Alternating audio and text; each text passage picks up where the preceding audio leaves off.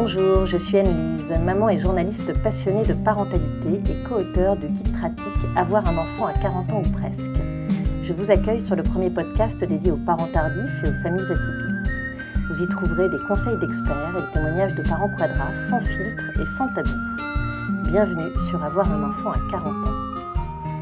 Elle touche plus d'une femme sur 10, on met en moyenne 7 ans à la diagnostiquer elle est à l'origine de nombreux troubles de la fertilité et à ce jour, aucun traitement ne permet vraiment de s'en débarrasser. Alors il m'a semblé essentiel de donner un coup de projecteur sur cette maladie encore méconnue qu'on appelle l'endométriose. Pour en parler, je reçois le docteur Estrade, gynécologue obstétricien, spécialiste de l'endométriose à la clinique Bouchard à Marseille. Bonjour docteur Estrade, merci d'avoir répondu à mon invitation.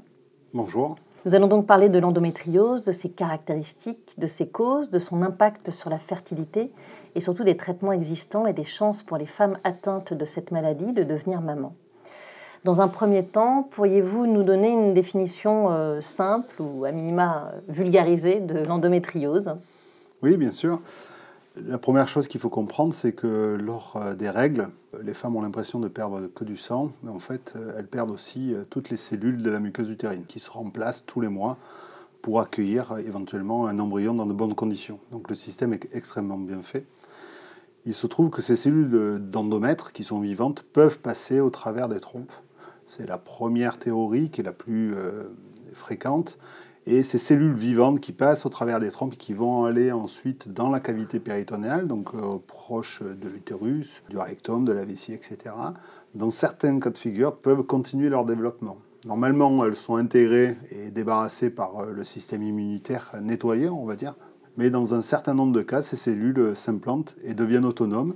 Et en fait, continuent par le cycle hormonal à se développer de mois en mois et provoquer ensuite toutes les symptomatologies qui est essentiellement euh, la douleur mhm.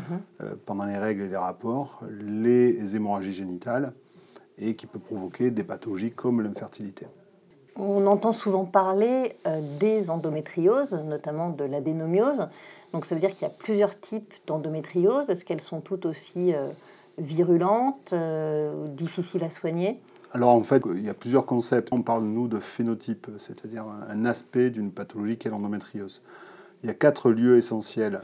Évidemment, l'adénomiose, vous venez d'en parler, c'est le lieu qui est le plus complexe à, comprendre, mais qui est tout à fait possible. Donc, c'est l'intégration des cellules d'endomètre à l'intérieur du muscle utérin. Ensuite, il y a l'endométriose péritonéale superficielle. Donc, euh, ce sont des taches de bougie qui se développent sur le péritoine. C'est 80% à peu près des patientes qui peuvent provoquer des symptomatologies importantes, mais qui restent relativement peu graves. Mhm.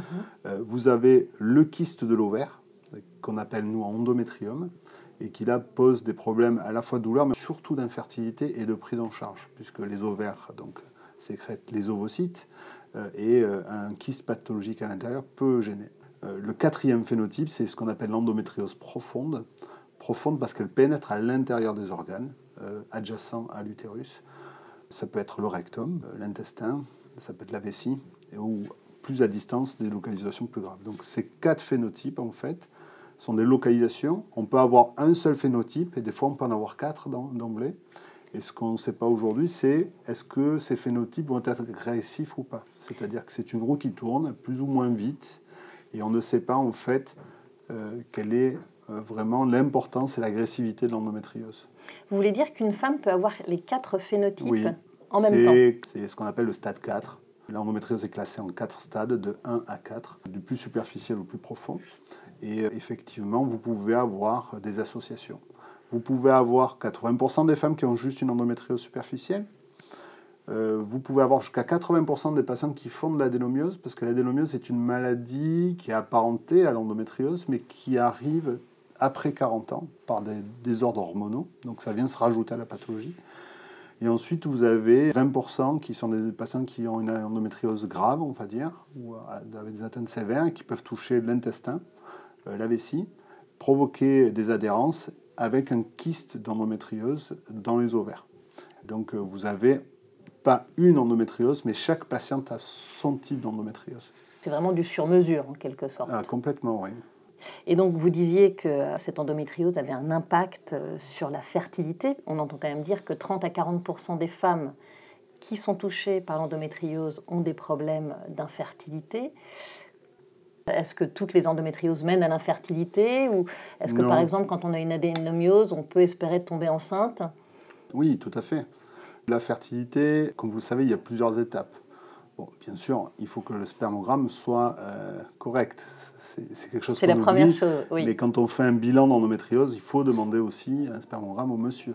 Parce qu'il y a des infertilités qui sont mixtes. La deuxième chose, c'est euh, les ovocytes. La grande différence entre les hommes et les femmes, c'est que les hommes sécrètent ou fabriquent des spermatozoïdes tout le long de leur vie, quasiment, et les femmes naissent avec un stock, ce qu'on appelle la réserve ovarienne.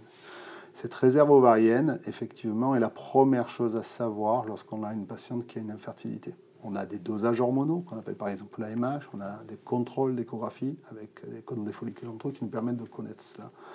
La deuxième chose à connaître, est-ce que les trompes sont dans un, bon état? Est-ce qu'elles peuvent permettre la migration euh, de l'embryon euh, vers l'utérus et la fécondation? Malheureusement, l'endométriose peut provoquer des, adhérences qui peuvent limiter effectivement ce brassage du pavillon euh, tubaire sur, euh, sur kyste. Ensuite, il y a l'implantation.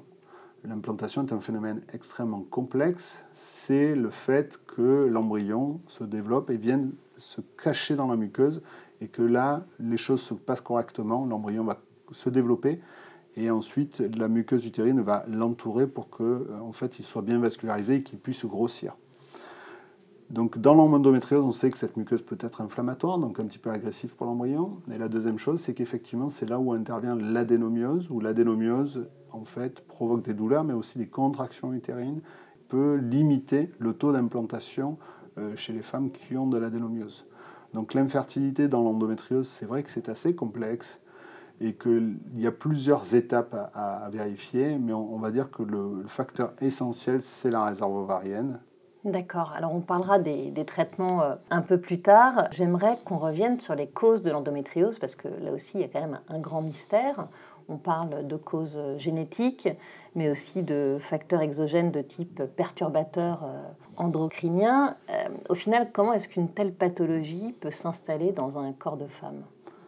En fait, il faut revenir à l'histoire. Pourquoi une cellule qui est étrangère à son élément natif est assez agressif pour y aller. Et pourquoi le substrat, c'est-à-dire le péritoine ou euh, d'autres substrats non utérins, sont capables de laisser développer une cellule étrangère? En fait, ça vient un petit peu des deux. Aujourd'hui, ce que l'on sait, c'est que seulement 10% du patrimoine génétique d'endométriose est connu et partagé par toutes les patientes. Donc ça veut dire que 90% du patrimoine génétique reste à découvrir et ça explique pourquoi il y a euh, tant de différentes endométrioses. Donc euh, effectivement, le patrimoine génétique, euh, la pollution, les perturbateurs endocriniens vont modifier euh, la, cellule endométriale, qui va devenir une cellule endométriose, qui est capable de se sécréter toute seule des oestrogènes, de se vasculariser toute seule, d'être autonome. Et ensuite, pourquoi le système immunitaire ne débarrasse pas ces cellules qui, euh, physiologiquement, vont dans le péritone et doivent être débarrassées? On retrouve tout simplement les fondements d'une maladie inflammatoire, voire auto-immune. Raison pour laquelle les patients qui ont l'endométriose ont souvent d'autres pathologies associées. L'hypertension, des problèmes de thyroïde, euh, des problèmes auto-humains, des problèmes articulaires, la fibromyalgie, euh, que ça peut induire aussi un syndrome de fatigue. C'est un terme anglo-saxon, la fatigue pour eux, c'est euh, la dépression, le fait d'avoir une asthénie, d'être fatigué, etc. Euh, donc c'est quand même un groupe de maladies qu'on connaît de plus en plus et qui est plutôt d'ordre général, effectivement, raison pour laquelle on va parler des traitements, mais on ne va pas parler que de médicaments ou de chirurgie, il y a aussi les compléments alimentaires et tout ce qui est bien-être, etc., qui peuvent vraiment agir euh, sur cette pathologie. Alors certains spécialistes, comme le docteur Pierre Aubon, parlent aussi de facteurs euh, psychologiques et de traumatismes qui pourraient déclencher la maladie. Qu'est-ce que vous en pensez? Je pense que euh, la culture de la médecine occidentale a rapidement balayé euh, le pouvoir de l'esprit sur le corps euh, et qu'on ne retrouve pas ça seulement dans l'endométriose, on le retrouve dans, toutes les pathologies. Et quand on s'intéresse à l'individu, on, voit des profils apparaître.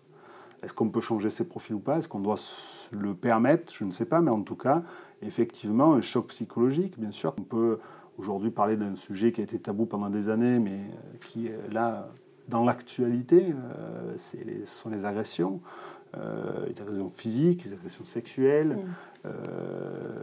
le, changement de la société, le regard de l'autre par rapport à tout ce qui est tabou chez la femme, les règles, les premiers rapports sexuels, la fertilité. Toute femme de 18-20 ans se pose des questions sur sa fertilité. Donc on va dire que le côté psychologique peut peut-être créer, mais ça, je ne suis pas assez érudit en la matière pour le dire. Par contre, ce que je sais en termes de, de, médecin de terrain, c'est que le facteur psychologique pour la guérison, voire la réhabilitation, parce qu'aujourd'hui on ne veut pas parler de guérison, mais de vivre avec une endométriose qui ne nous gênera plus pour la vie. Il faut savoir que l'endométriose est un terrain. Et on peut tout à fait vivre avec. Et effectivement, euh, le côté psychologique est euh, vraiment quelque chose qu'il faut euh, aborder, je veux dire, dès le début quasiment.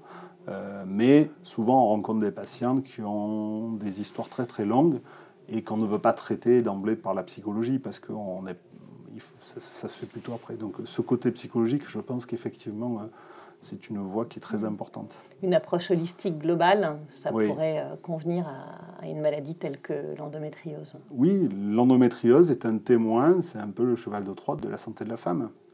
Aujourd'hui, on parle de santé de la femme, c'est en partie grâce à l'endométriose, mais il n'y a pas que l'endométriose. Euh, donc c'est important aujourd'hui de mettre cette maladie en avant, tout simplement parce que euh, on voit bien le ministère a un plan sur l'endométriose. Euh, donc euh, c'est une très bonne chose. Euh, donc c'est vraiment une approche globale, en tout cas nous dans notre conception et pour les médecins qui sont vraiment très spécialisés en endométriose, doivent avoir et s'efforcer à avoir de plus en plus. Même si moi au départ ma formation est plutôt chirurgicale, donc il faut aussi que les patients comprennent que ben, les choses sont en train d'évoluer et, et, que ça ne se fera pas en un jour, mais je pense qu'on a bien progressé. Donc, nos auditrices approchent de la quarantaine. Certaines d'entre elles sont atteintes d'endométriose plus ou moins sévère depuis un certain temps. Elles ont néanmoins un projet d'enfant. Peuvent-elles espérer devenir mères un jour?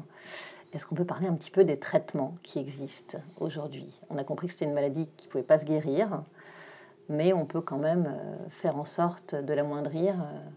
Bien sûr. Euh, certains médecins historiquement disent que la maladie n'est rien, le terrain est tout. Euh, est-ce qu'on est capable de soi-même de changer de terrain? On a tous notre propre terrain pathologique. Donc dire qu'on ne peut pas guérir l'endométriose, c'est un peu provocateur. Euh, c'est un peu vrai aussi, mais en même temps, on peut très très bien vivre avec cette maladie. Moi, je connais des patientes qui sont aujourd'hui qui l'ont oublié. Alors, la quarantaine, oui, c'est une grande question. Ça remet. Euh, il y a vraiment quelque chose qui est déterminant à la quarantaine, c'est la réserve ovarienne. Parce que autant l'endométriose, on peut la soigner, on peut la traiter, etc., etc.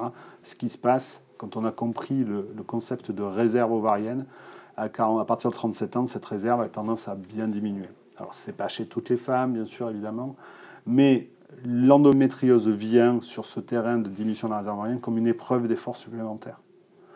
Donc, tout dépend de la pathologie. Je vous dirais que D'accord. Vous voulez dire qu'à partir de 40 ans, l'endométriose ne peut pas être le seul facteur d'infertilité? Non, il y a l'âge qui est. Qui il, faut, il faut voir les deux. il y en a un qui se traite et l'autre qui ne se traite pas, malheureusement. C'est comme ça. Quoique la recherche avance, hein. j'ai vu qu'il y avait des cellules souches, qu'on réinjectait des choses dans l'ovaire, etc., etc. Donc attention, nous sommes le 30 janvier 2020. Euh, si on nous écoute en 2030, euh, donc euh, c'est différent.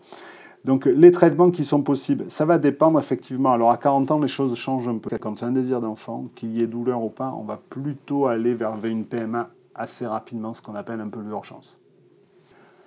Mais c'est pas tout le temps comme ça. Évidemment, si on a une endométriose qui est très sévère, des kystes de l'ovaire, un nodule entre le rectum et le vagin, etc., et que la stimulation va être compliquée, voire dangereuse, etc., à ce moment-là, on peut proposer une intervention chirurgicale. Donc, si la réserve ovarienne et que l'intervention est bien menée avec des trompes perméables, donne 60 à 70% de grossesse spontanée. C'est un petit peu moins vrai à 40 ans. Je dirais même que le cut-off, c'est-à-dire l'âge pivot, puisque c'est un peu dans l'actualité, de la mhm. fertilité et de l'endométriose très sévère, c'est 30 ans. Quand on traite une patiente avant 30 ans, même si l'endométriose est ultra sévère, on arrive dans la majorité des cas à avoir une grossesse ou deux. C'est après 30 ans où c'est plus compliqué où il faut faire très attention. Euh, et que par exemple, ces patientes, il faut éviter de les opérer trop radicalement, c'est-à-dire tout enlever, parce que quand on enlève tout, malheureusement, on peut enlever des fragments d'ovaire et on peut enlever de la vascularisation et être un accélérateur du vieillissement ovarien. C'est pour ça qu'il faut revenir sur une chose qui est quand même à, la fois simple et compliquée, c'est que l'endométriose ne se traite pas tout seul dans son coin.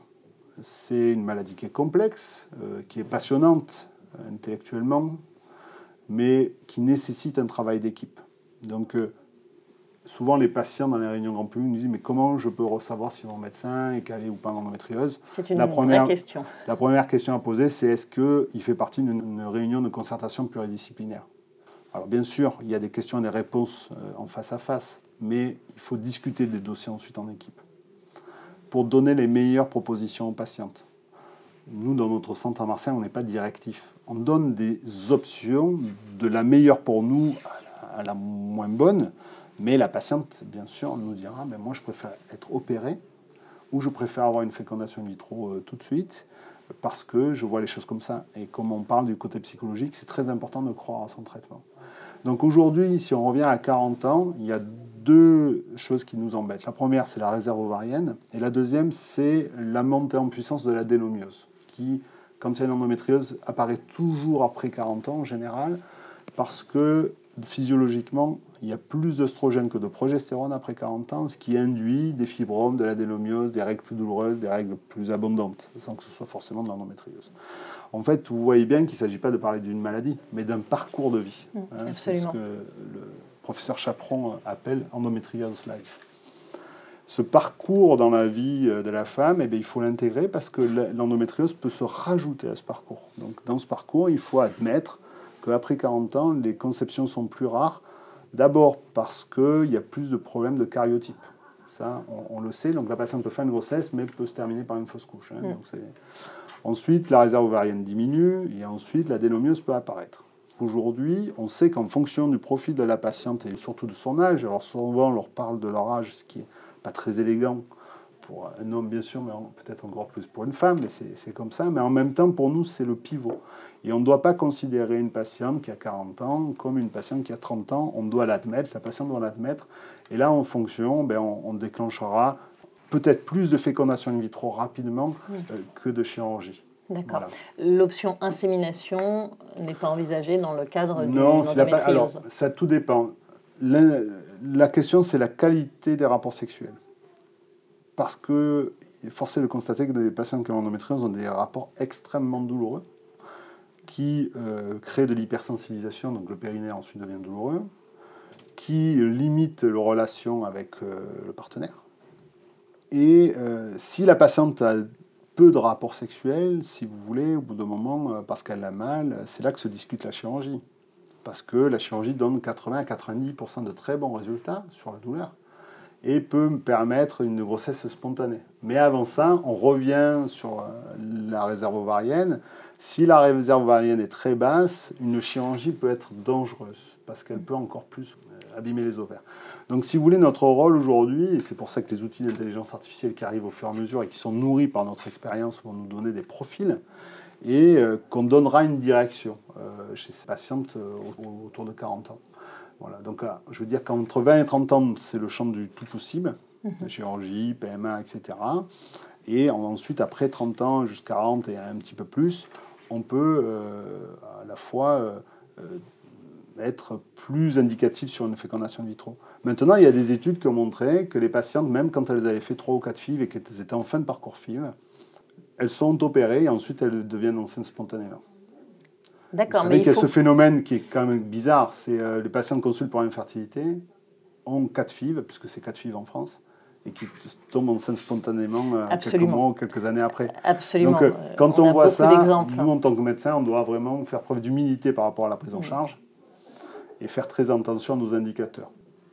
On parle des traitements actuels, là. Est-ce qu'il y a une recherche autour de l'endométriose Oui, la recherche est, euh, exponentielle. Euh, on a un schéma qui montre qu'à partir des années 91-92, c'était très rare.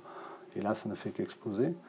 Dans, dans, cette euh, revue de la littérature sur l'endométriose, on s'aperçoit que les Français sont parmi les plus gros publicateurs sur l'endométriose. Pour voyager un petit peu, ce que je peux assurer aux patients qui nous écoutent, c'est que franchement, même si c'est une maladie complexe, qui est injuste et toute maladie, qui, est difficile à comprendre, qu'une adéquation avec le monde médical n'est pas évidente. Par contre, c'est en France quasiment où on a cette meilleure adéquation. Même si elle n'est pas parfaite, il faut le reconnaître. Mais c'est là aujourd'hui où on, s'y plonge le plus, dans toutes les techniques. Vous savez, c'est en France qu'on a inventé la cystoscopie quand même. Oui. Bon. Et ce sont les gynécologues. Donc euh, depuis, il y a une école très importante de chirurgie mini-invasive euh, avec de la conservation maximale, etc., etc. Ensuite, la PMA n'est pas en reste. Le deuxième pays à avoir fait la, la fécondation in vitro. Et ce qui limite la PMA aujourd'hui, c'est son aspect médico-légal. Absolument. Mais par contre, fait on, accuse un petit peu de retard quand même en France en termes de, oui, PMA. probablement. Après, c'est pas vraiment mon domaine, donc je peux, je peux, je peux pas aller plus loin. Mais par contre, ce que je sais, c'est qu'en termes de technique de préservation ovarienne qui n'existait pas. Donc, euh, il y a 2-3 ans, la loi a été votée, on peut faire la préservation ovarienne dans l'endométriose. Auparavant, c'était réservé au cancer. Euh, donc, euh, si on reprend l'exemple d'une femme de 20 ans qui a des kystes ovariens qui vont très agresser d'un point de vue endométriose, on lui proposera une préservation ovarienne. Hein, donc on a des grossesses maintenant issues de préservation ovarienne. Donc techniquement, on est vraiment bien.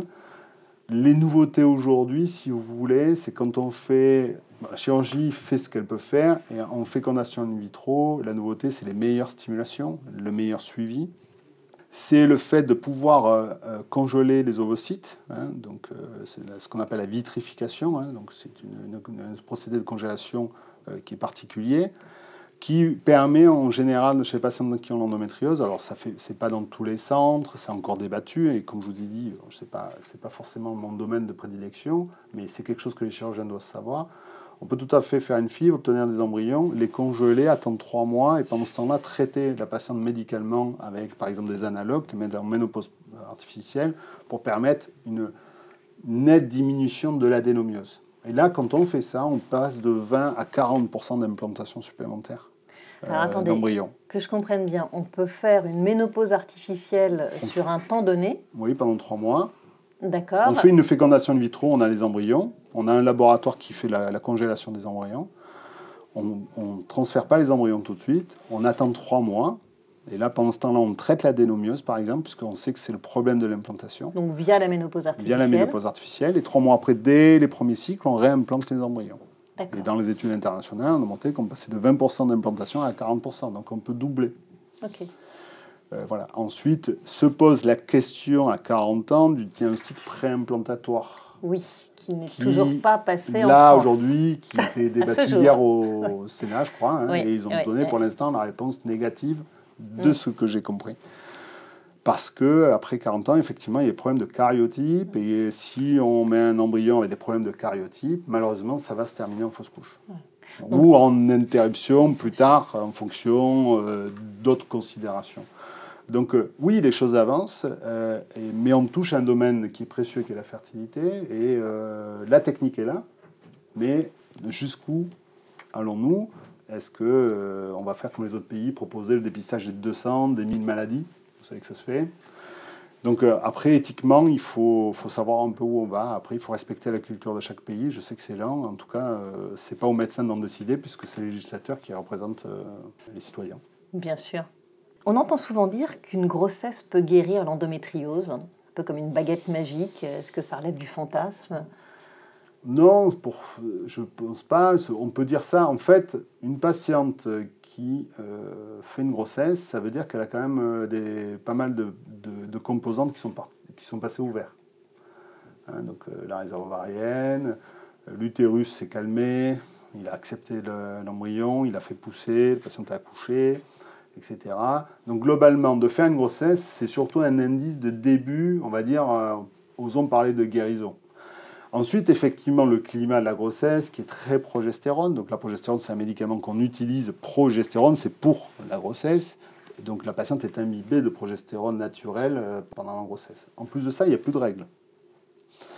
Donc euh, euh, ces phénomènes font qu'effectivement, si vous avez des endométrioses qui sont sensibles à la progestérone, etc., et que le phénomène se calme, parce que ça c'est une opinion personnelle, mais je suis certain qu'il y a des phases d'accélération et de décélération de l'endométriose, et voir de temps en temps, on voit des patientes qui nous consultent à 50-55 ans, qui racontent avoir eu mal toute leur vie, mais qui ont un, très gros nodule, et qui est devenu tout blanc, et qui ne bouge plus, et c'est de la fibrose. Hmm. Donc, euh, euh, dire que la grossesse guérit, non, aujourd'hui on ne pense pas que la grossesse guérit. Est-ce qu'elle ne met pas tout simplement la maladie en sommeil? En sommeil, oui. Alors, parce qu'elle peut, elle peut se remanifester après la grossesse. En tout cas, moi, j'ai eu l'occasion de croiser des femmes à qui c'est arrivé. Mais après, vous savez, la pratique clinique quotidienne, très, ça ne se publie pas, mais c'est vrai qu'on travaille beaucoup sur la recherche clinique de vie réelle. En vie réelle, qu'est-ce qui se passe? Euh, Aujourd'hui, euh, les, les, femmes, euh, en général, font un enfant à 30 ans. Donc, ce qui a beaucoup multiplié les cycles menstruels, d'autant plus qu'aujourd'hui, la mode n'est pas vraiment la pilule. Donc ça peut peut-être être un facteur de risque chaque mois d'avoir des cellules qui se décrochent, qui sont capables d'aller faire. Et les patients peuvent développer une endométriose après. Quand elles arrêtent la pilule, elles disent ben, Je commence à avoir très très mal, etc. Et en plus, ça fait deux ans que j'essaye. Et on fait un bilan, boum, endométriose. Après, vous avez des patientes euh, qui sont moins fréquentes aujourd'hui, mais ça arrive, qui font 2-3 enfants entre 20 et 25 ans. Et un peu plus. Elles font les enfants, ça se passe bien, pas d'infertilité, aucun souci. Et en fait, deux, trois ans après la naissance du dernier, développement d'une endométriose euh, importante. Alors on peut imaginer que quelqu'un commande ça finalement. C'est pour ça que l'origine génétique pour nous est importante. Est-ce que la patiente n'était pas programmée à faire une endométriose? Que effectivement la patiente a fait deux trois grossesses, donc euh, le projet d'endométriose a été remis à chaque fois plus tard et on finit par l'avoir arrivé à l'âge de 30 ans. Donc euh, là aussi, il faut faire preuve d'humilité. On ne connaît pas la carte d'évolution de l'endométriose de chaque patiente. Alors, euh, il y a des biomarqueurs qui sont en cours de développement, etc. Il faut savoir aussi que quand on parle argent, recherche d'endométriose, c'est quelque chose qui est moins abondant que dans la cancérologie. Bon, c'est peut-être normal, mais aujourd'hui, euh, même si l'endométriose reste une maladie inflammatoire bénigne de la femme, ça reste quand même une maladie qui est à des, des coûts euh, humains et sociétals qui sont énormes. Donc euh, voilà, aujourd'hui, euh, dire que la grossesse guérit ou guérit pas, je ne sais pas, mais par contre, on, voit des types de patientes qui nous font comprendre que de toute façon, à un moment donné, il fallait que quelque chose se passe. Et on est dans la difficulté, la, question la plus compliquée, c'est de savoir comment prévenir ces évolutions. Alors justement, l'endométriose est connue pour toucher des femmes très jeunes. Comment la déceler? Alors aujourd'hui, prévenir l'endométriose, c'est extrêmement compliqué. Tout simplement parce qu'on n'a aucune idée euh, des jeunes femmes de 15, 16 ou 17 ans qui ont très mal. Donc euh, la douleur, euh, ça reste toujours la même, hein. douleur pendant les règles, douleur pendant les rapports, ça dépend de l'âge. L'infertilité aussi, c'est un argument qui nous manque, parce qu'en général, il n'y a pas d'infertilité, parce que ce n'est pas une volonté. Il y a un élément qui est très important, c'est l'absentéisme scolaire. Ça, c'est retrouvé dans toutes les études. Les jeunes femmes qui ont un absentéisme scolaire ont un risque d'endométriose plus élevé. C'est tout simplement peut-être le marqueur de l'endométriose. C'est-à-dire alors, Parce qu'elles sont fatiguées Oui, alors en fait, si vous voulez, pour nous, médecins, ce qui est extrêmement compliqué chez l'adolescente à déterminer, c'est ce qu'on appelle la dysménorrhée primaire et secondaire. Dysménorrhée, c'est la douleur pendant les règles. Donc primaire, c'est quasiment physiologique. Il faut savoir que les règles, avant tout, c'est un phénomène inflammatoire. On ne desquame pas son endomètre tous les mois sans que ça provoque pas une inflammation, l'apparition de macrophages, euh, des protéines de l'inflammation comme l'interleukine, etc. C'est pour ça que les anti-inflammatoires marchent si bien d'ailleurs. La dysménorrhée primaire, jeune femme a mal, même intense, mais s'il n'y a pas de signe associé. Dans la dysménorrhée secondaire, qui peut être l'endométriose, il va y avoir d'autres signes. Il va y avoir de nausées, vomissements. Il va y avoir des douleurs qui, si vous voulez, sont très très très intenses pendant, hein, à cause probablement des, des, contractions utérines. Il va y avoir des problèmes digestifs, euh, type de, surtout de diarrhée, qui sont mal expliqués, parce que quand on fait une imagerie, on ne trouve rien sur l'intestin, mais là aussi, euh, en fait, la douleur est tellement importante, euh, végétative, que ça peut induire par réponse des comportements moteurs importants. Et ensuite, ces gamines qui sont aujourd'hui dans l'adolescence, est-ce que la revendication, euh, le, conflit parental à ce moment-là, qui est quasiment obligatoire, hein, hmm, absolument. Euh, Marcel Ruffo à Marseille dit qu'on a eu des enfants que, lorsqu'ils ont été adolescents. Euh, donc tout ça, c'est compliqué à déterminer, et pour le médecin, c'est compliqué à déterminer. Par contre, euh, il faut faire très attention à ces jeunes femmes effectivement qui ont un absentéisme scolaire. Parce que si elles ont un absentéisme scolaire, c'est que non seulement il y a la douleur, que les anti-inflammatoires ne sont pas très opérationnels, qu'il y a des problèmes digestifs, que la patiente peut avoir des règles abondantes qui quelque part la met un petit peu à l'écart de sa situation actuelle. Vous savez très bien que dans le schéma des adolescents, les, relations peuvent être compliquées. Mm. Donc ça, il faut y porter attention mais on ne résout pas les choses comme ça. Effectivement, il faut ensuite qu'elles soient consultées, mais là aussi par qui? Un gynécologue tout de suite, l'examen, les échos, c'est intrusif. Les patients qui n'ont pas eu de rapport, qui ne sont pas forcément en âge euh, de voir un médecin spécialisé sur la gynécologie. Raison pour laquelle on essaie de développer des, réseaux avec les sages-femmes pour qu'il y ait des premiers niveaux de dépistage, pour qu'il y ait du, discours. Et la raison pour laquelle on a fait une application euh, qui mhm. s'appelle MyEndoApp. Pour cette application, qui a été développée par deux médecins, un ingénieur et un responsable projet, permet par une quinzaine de questions en fait de, donner une première réponse à la patiente qui est fiable à 88%. On va déterminer quatre euh, solutions, soit pas d'endométriose, probablement pas mais à surveiller, soit un risque faible, soit un risque élevé, soit un risque très élevé. Et en fonction des quatre risques, on va euh, dire à la patiente ou l'écrire, il faut voir tel ou tel professionnel santé, il faut faire tel ou tel examen. Ensuite, la suite de l'application, c'est pouvoir rentrer ces examens à l'intérieur, de faire des critères de qualité de vie, etc.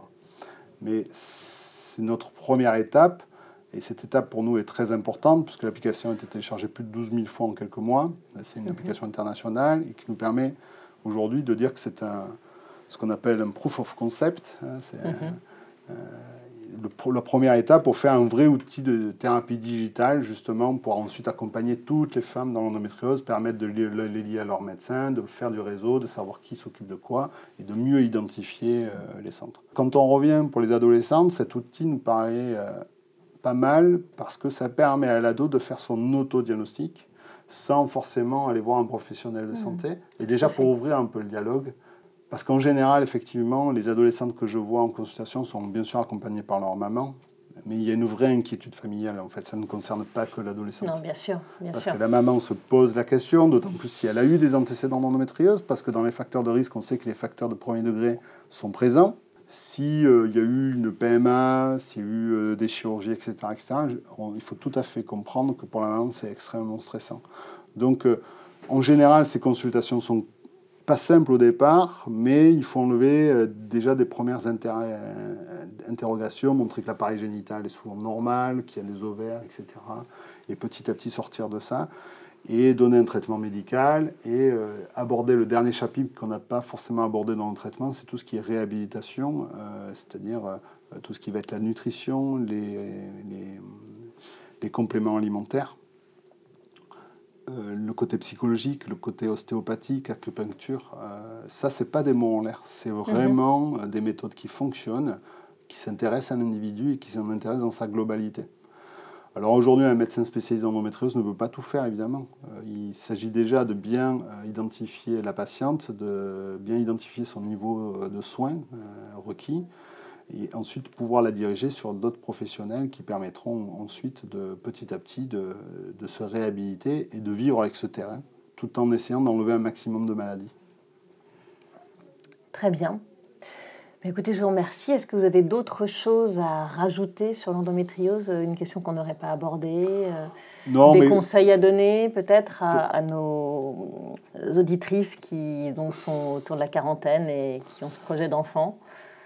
M'occupant de ce projet digital, je vais beaucoup sur les réseaux sociaux et je regarde un petit peu ce qui est dit. Et ce qui manque beaucoup, c'est à la fois c'est un mea culpa, mais c'est aussi euh, une volonté de faire plus. Ça nécessite beaucoup plus d'informations et de temps médical. Vous le savez aujourd'hui, euh, le temps médical devient de plus en plus précieux. Euh, l'autre chose à dire, c'est qu'il y a un vrai projet ministériel autour de cette pathologie qui est en train de, de prendre forme. Et euh, ce qui est en train de prendre forme, c'est d'identifier vraiment les réseaux qui s'occupent de, cette pathologie. Euh, donc il y a une vraie volonté, même si euh, souvent les femmes et les patients trouvent que ça ne va pas assez vite, qu'il y a de l'incompréhension. c'est vrai, il ne faut pas le nier.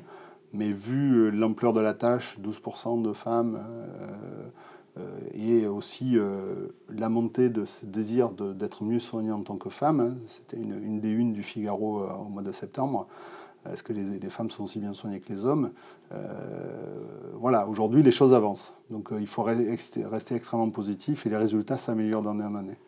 On peut dire que le tabou est en train de se lever sur l'endométriose? Euh, Je crois qu'actuellement, on vit beaucoup de, chutes de tabou. Ouais, c'est pas mal. C'est une belle époque. Très bien, bah, ce sera le mot de la fin. Merci beaucoup, docteur Estrade. Je rappelle que vous êtes gynécologue obstétricien, spécialiste de l'endométriose à la clinique Bouchard à Marseille, que vous accompagnez régulièrement des femmes atteintes d'endométriose et que vous avez participé à la création d'EndoApp. MyEndoApp. MyEndoApp, pardon, qui est donc disponible sur iPhone et sur euh, tous les smartphones. Si je permets juste de, rajouter, je suis co-responsable de la création d'un réseau d'endométriose dans le groupe Elsan, qui est un des grands acteurs de santé en France euh, avec plus de 150 cliniques qui vont travailler donc en réseau sur ce sujet. Merci à vous, chers auditeurs et auditrices, de nous avoir écoutés. J'espère que ce podcast vous a intéressé, qu'il a répondu à vos questions. Si tel est le cas, je vous invite à écouter l'épisode intitulé Muriel, enceinte à 39 ans malgré son endométriose. Et si le cœur vous en dit, rejoignez-nous sur le groupe Facebook Un enfant à 40 ans. Merci et à très vite.